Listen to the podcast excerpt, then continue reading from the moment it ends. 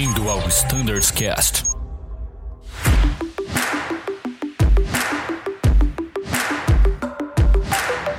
Fala pessoal que acompanha o Standards Cast, sejam todos muito bem-vindos a mais um episódio super especial em que trouxemos aqui a presença do Dr. Elton Dourado,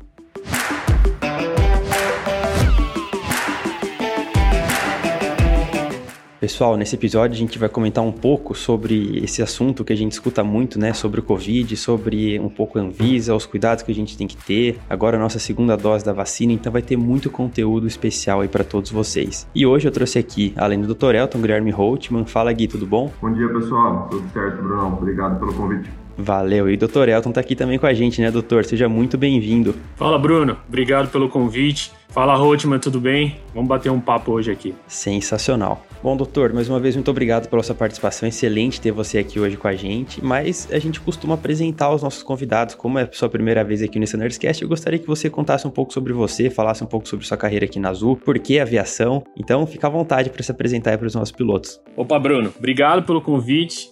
Bom, para quem não me conhece, meu nome é Elton Dourado, eu sou médico do trabalho. Entrei na Azul, responsável pela região Norte e Nordeste, nas bases do Norte e Nordeste e bases internacionais. Entrei em 2018. E aí, no meio da pandemia, eu tava lá de licença, né? Pedi licença sem vencimentos. A gente tava naquele naquele choque, aquele primeiro choque da, da pandemia. Uhum. E no meio da pandemia me pediram para voltar, para ajudar aí com os protocolos do Covid, etc. E aí depois eu assumi a gestão da área. Então eu sou o coordenador de saúde e bem-estar dentro da Azul porque a aviação, putz, ah, eu acho que o bichinho da aviação me pegou. Agora, pensa numa coisa que é fascinante, é a aviação. É, é muito legal, né? E, e, agora eu tô fazendo, né? Eu tô fazendo medicina aeroespacial, depois que entrei na... Olha que legal. É, eu realmente vi que é uma coisa que eu quero fazer e eu quero investir mais nisso. Então, assim, o bichinho da aviação me pegou. Sensacional, doutor Elton. Muito bom. Então teremos muito mais conteúdo aqui, hein, sobre medicina de aviação. Tem muita coisa interessante pra gente falar aqui. Efeito dos voos, enfim, tem muita coisa depois também que a gente pode gravar, hein, doutor Elton? Obrigadão pela participação mais uma vez.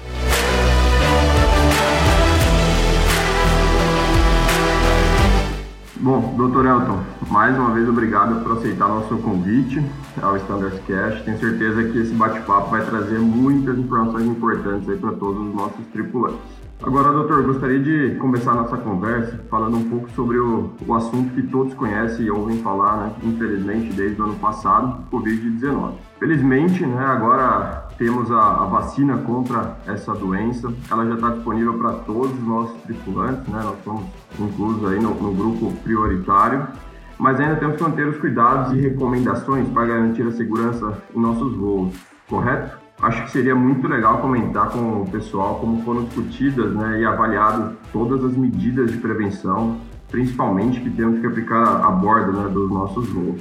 Então, Rotman, é, eu costumo dizer que a gente aprendeu, a gente vem aprendendo, na verdade, com esse vírus, tá? Desde o começo da pandemia, todo mundo, comunidade científica de todos os países, vem estudando como é que esse vírus se comporta e daí a gente vem entendendo qual seria a melhor forma de se prevenir em relação a ele. Então, assim, no começo da pandemia a gente ouvia o quê? Não, só precisa usar máscara quem tem sintoma. Isso acontecia porque a gente não tinha uma transmissão permanente ainda. Você tinha uma pessoa ou outra que pegava o vírus e tal, e você não precisava que todo mundo ficasse de máscara. Hoje isso é super normal pra gente hoje, né?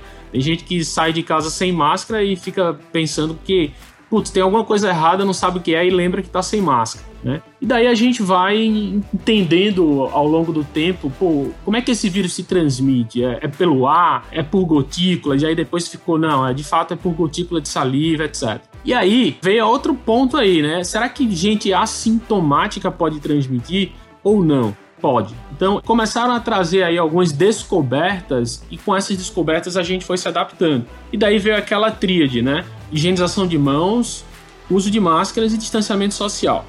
Agora sim, eu acho que é, é, legal eu falar um pouco dessa história de como é que foi a pandemia, porque assim, nesse aprendizado a gente viu muita coisa meio louca acontecer também, né? Primeiro veio aquela onda de higienização. E eu tenho, eu conheço uma pessoa, é lógico que a gente vai lavar os alimentos. Na minha casa eu já faço isso, uso aquele clorozinho, coloca as gotinhas lá e a gente faz a higienização normal. Só que eu conheço gente, na época ali do auge da pandemia, que fazia as compras do supermercado, colocava álcool 70 em cima daquilo tudo colocava dentro de um quarto fechado e esperava 72 horas para poder utilizar. E aí eu brincava, mas é uma brincadeira meio. É, enfim, aquela ironia assim meio que que é que acontece? A pessoa não vai pegar o covid mas pode pegar uma infecção intestinal porque assim o alimento está ali fora de refrigeração etc então assim tivemos diversas coisas aí nisso tudo. Primeiro a gente entendeu que as pessoas que têm idade mais avançada eram mais suscetíveis isso é um fato mas ao longo do tempo a gente viu que também pessoas jovens eram suscetíveis e pegavam o Covid. Né? Então, assim, já se falou em tipo sanguíneo, e aí hoje isso já não se discute mais. Mas, assim, a gente veio aprendendo com o vírus, né? A, a, vacina realmente trouxe aí uma luz no fim do túnel para todos nós, mas hoje a gente permanece naquela tríade que eu falei no início. É isso que vai nos proteger. Legal, doutor. Obrigado por toda a explicação, né? trazer um pouco do, do contexto aí desde o começo do combate à, à pandemia. Doutor, a, Anvisa frequentemente acompanha né, as nossas operações. A gente está voando direto né, no desembarque, no embarque. A gente vê sempre um, um agente da Anvisa ali em alguns aeroportos mais frequente, outros menos frequente, né? E como a gente deve proceder com essa inspeção da Anvisa? O que eles buscam verificar durante as visitas na, na aeronave? Boa pergunta, Ruth. Eu acho que assim, o primeiro passo é a gente entender que a Anvisa é uma autoridade sanitária, né? E ela tem essa responsabilidade na, nas áreas de fronteiras, em aeroportos, né? E a gente deve tratar a Anvisa como tal, como uma autoridade sanitária. Qual é o objetivo da Anvisa? é impedir a disseminação do vírus e criar um ambiente de segurança sanitária para toda a população. Né? Basicamente, essa é a premissa. Só que assim, a gente precisa entender também, e, e esse é o nosso papel, né, frente ao órgão, frente à agência, que é discutir, porque assim, como eu falei no início, a coisa muda o tempo todo e novas descobertas vão chegando. Né? E eu acho que tem uma coisa legal de entender, né, que eu acho que é a diferença daquilo que é empírico do que é científico. Porque qual é a diferença do empírico e científico? O empírico é aquilo que é baseado em observação, ou seja, um médico ele pode usar do empirismo para tratar um paciente. Vou dar um exemplo concreto. De repente, acho que todo mundo aqui já teve infecção de garganta. E aí você vai no médico, chega lá, ele vai lhe examinar e vai ver que tem lá uma infecção de garganta, provavelmente bacteriana. Ele não sabe qual a bactéria está ali, mas ele tem estatisticamente uma probabilidade muito grande de ser essa, essa ou aquela, né? E ali ele começa o tratamento. Esse tratamento chama-se tratamento empírico. Por quê? Porque eu não vi qual era a bactéria, eu não peguei ali, coloquei no microscópio, vi qual era a bactéria e tratei aquela bactéria. Até porque não é tão simples assim. Mas eu fiz o tratamento empírico. O que, que seria o científico? O científico é quando você vê aquilo, ou seja, quando você de fato identifica aquilo que você está tratando. Então, qual seria o tratamento científico para essa infecção de garganta? Você fazer uma cultura daquela secreção, ver que bicho vai crescer e daí você colocar um antibiótico específico para ele. Então, por que, que eu estou falando tudo isso? Porque dentro de uma pandemia e onde a gente está conhecendo o vírus, tem muita coisa que é empírica. Ou seja, a gente observa e vê o resultado daquela observação e chega a conclusões. Né? Então, assim, a Anvisa no seu papel de prevenção e que está completamente correta, ela tira, ela cria protocolos que são muito mais preventivos, baseado no empirismo, né? Então, uma das coisas que ficou bem emblemática aí durante a pandemia toda foi a questão do a presença do Covid nas superfícies.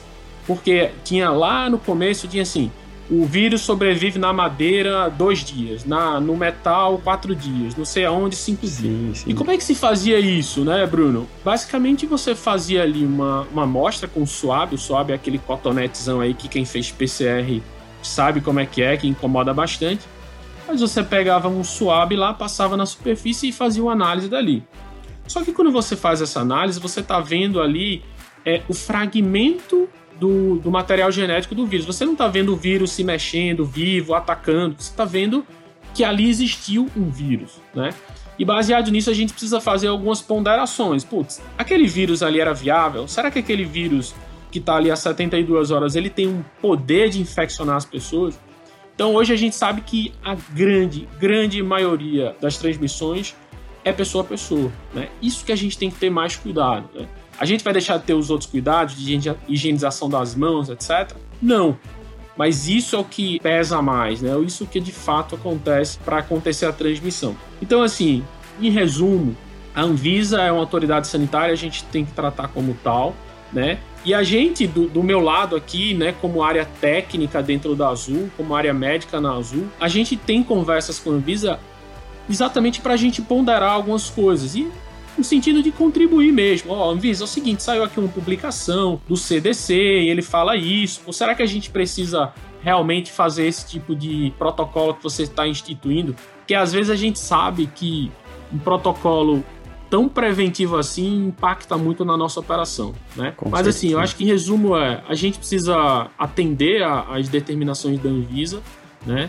Recebê-los como autoridade sanitária e do outro lado a gente também precisa conversar com eles e trazer ali alguns contrapontos, né, para a gente não impactar a nossa operação e proteger a nossa tripulação e proteger nossos clientes. Legal, doutor, bacana. É bom saber que a gente tem essa relação aí presente com a Anvisa, né? A Azul, a Anvisa levando feedback para a Anvisa um pouquinho também dos protocolos aplicados na, nas empresas. Né? Bacana ter essa, essa parceria. Com certeza, e, e ficou muito claro agora também, né, como, como evoluiu todo o estudo, né, todo o processo do Covid, né, assim, eu lembro essa época do, do contato, né, com algumas superfícies, eu lembro que meu pessoal morria de medo de tocar alguma coisa, né, doutor, eu tenho no mercado, por exemplo, eu não posso pegar, não posso mais escolher uma fruta, por exemplo, porque eu posso pegar o vírus, né, então isso pelo jeito caiu, quer dizer, as chances são muito baixas, né? É, exatamente, o vírus, ele ele, até às vezes está presente na superfície, mas ele é muito vulnerável, né? Às vezes ali um sol que bateu já matou o vírus, com certeza um álcool 70 que você passou ali já matou o vírus, né? É lógico que em lugares onde você tem muita gente pegando, por exemplo, um corrimão na escada, é lógico que ali você tem uma, uma suscetibilidade muito maior. Mas eu acho que assim, se a gente pudesse tirar uma lição disso é vamos cuidar no uso de máscara e distanciamento, que isso aí realmente vai ser responsável por 99% da nossa proteção. Show de bola, doutor. Sensacional. Muito obrigado aí de novo pela excelente explicação.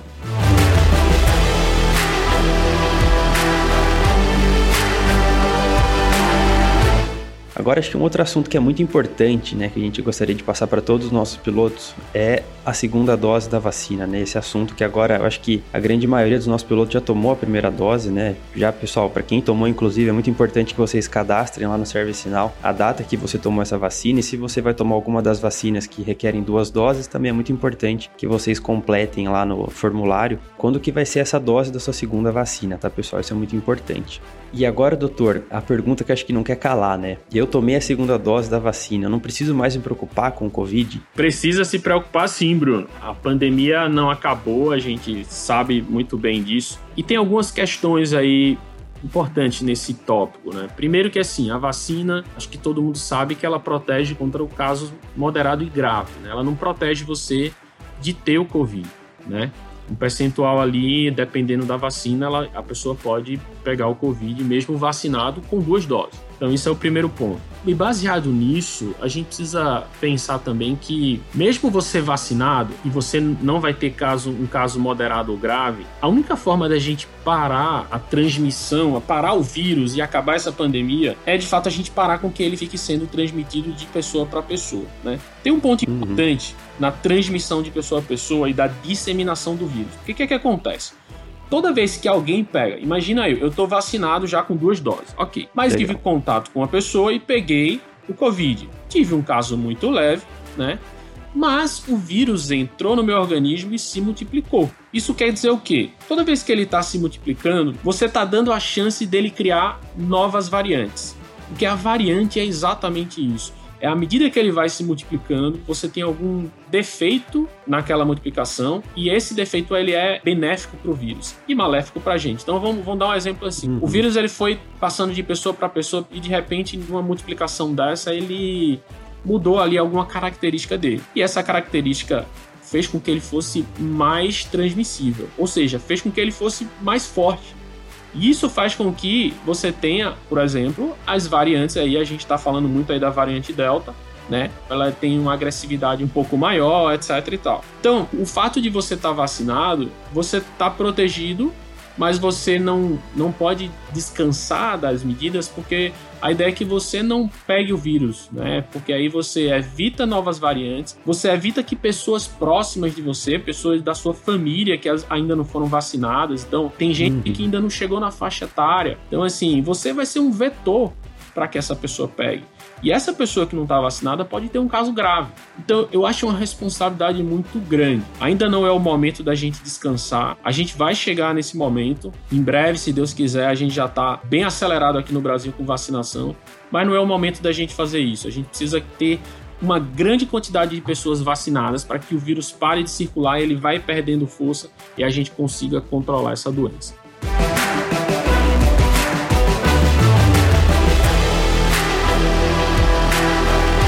Pessoal, infelizmente o nosso tempo está chegando ao final para esse episódio, mas ainda tem muita coisa legal para a gente conversar com o Dr. Elton e com o Guilherme no próximo episódio. Então fiquem aí, não percam. Muito obrigado mais uma vez, um grande abraço a todos e tchau!